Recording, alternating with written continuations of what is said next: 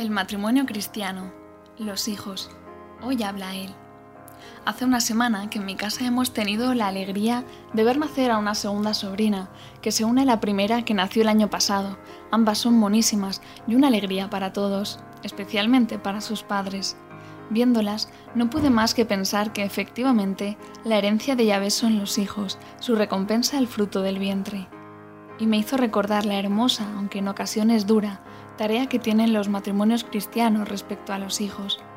Y es que la Iglesia declara que todos los matrimonios cristianos deben estar siempre abiertos a la vida y a la voluntad de Dios en cuanto a los hijos.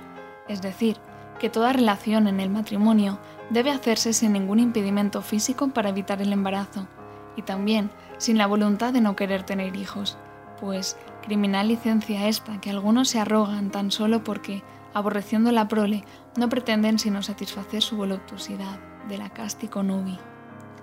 Y en esos casos el acto conyugal se vuelve egoísta al buscar únicamente el placer y el afecto. Sin embargo, aceptando los hijos que Dios te regala, dicha relación se abre al amor, que es siempre una donación altruista, que no busca el beneficio propio. Por otro lado, es cierto que en ocasiones, por graves circunstancias de la vida, no siempre es posible hacerse cargo de un hijo más, y por ello, la Iglesia dice que si para espaciar los nacimientos existen serios motivos, derivados de las condiciones físicas o psicológicas de los cónyuges, o de circunstancias exteriores, la Iglesia enseña que entonces es lícito tener en cuenta los ritmos naturales y así regular la natalidad de la humanevite.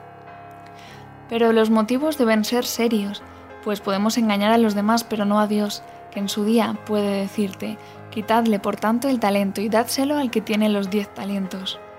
Pero ¿cómo hacer esto?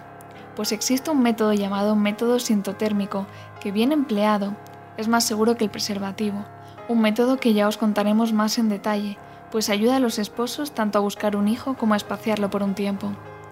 Y el fin de todo esto no es otro que el que posee todo cristiano, cada cual en su vocación, ser luz para el mundo, para que esta sociedad vea, a través de matrimonios jóvenes que ya tienen hijos, como los de mis hermanos, a través de matrimonios unidos, como familias muy numerosas, como la mía, o a través de matrimonios naturalmente estériles que viven su misión de otra forma con alegría, que Dios existe y nos ama, y que existe el verdadero amor que es capaz de darse hasta el extremo, un amor que nace de Cristo, centro y pilar del matrimonio cristiano, pues sin Él es realmente imposible.